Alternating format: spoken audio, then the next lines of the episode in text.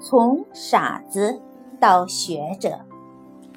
宋朝时，有一个名叫陈正之的著名学者，他博览群书，写了很多著作，还教了很多学生，深受人们的尊敬，被尊称为陈学者。可是他小时候却有一个不雅的绰号——陈傻子。陈正之一生下来就先天智力发育不良，长得傻头傻脑。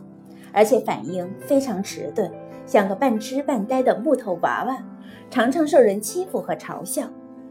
年龄稍大点，陈正之的父亲送他到了一个学堂读书，同学们很快就发现他的智力有点不正常，都拿他当傻子一样戏耍。大家还送给他一个，还送给他一个绰号，叫他陈傻子。读书以后。陈正之愚笨的头脑给他的学习造成了很大的困难。每次上课，他最多只能学四五十个字，而且学的再多点，就会糊里糊涂，搞不清楚这篇文章到底讲的是什么。老师教大家一篇文字简短、内容浅显的文章，其他孩子读几遍就能背得很熟，陈正之却往往要读几十遍，甚至上百遍。不才能读出来，而且还是结结巴巴的。因为这些缘故，老师经常责骂他，同学们也经常讥笑耍弄他，就连父母和亲朋也嫌他笨，瞧不起他。面对这种情况，陈正之心里很难过，但他没有自暴自弃，对自己的前途也没有灰心。他知道自己很傻，很笨。就采取了很多种方法来弥补。他知道勤能补拙的道理，在学习上比别人要勤奋得多。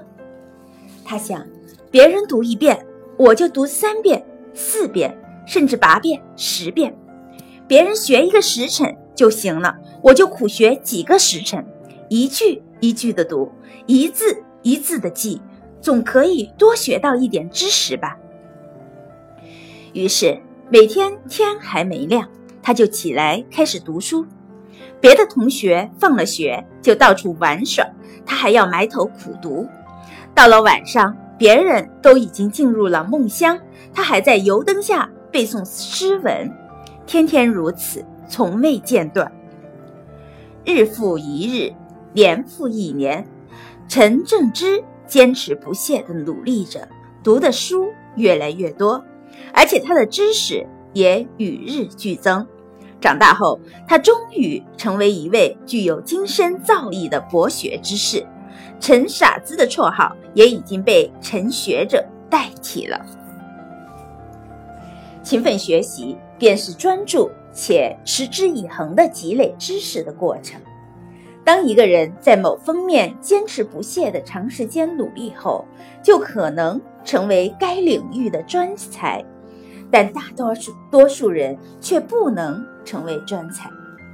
知识的无限性固然是一方面，不是每个人都能勤奋苦学是一个更重要的原因。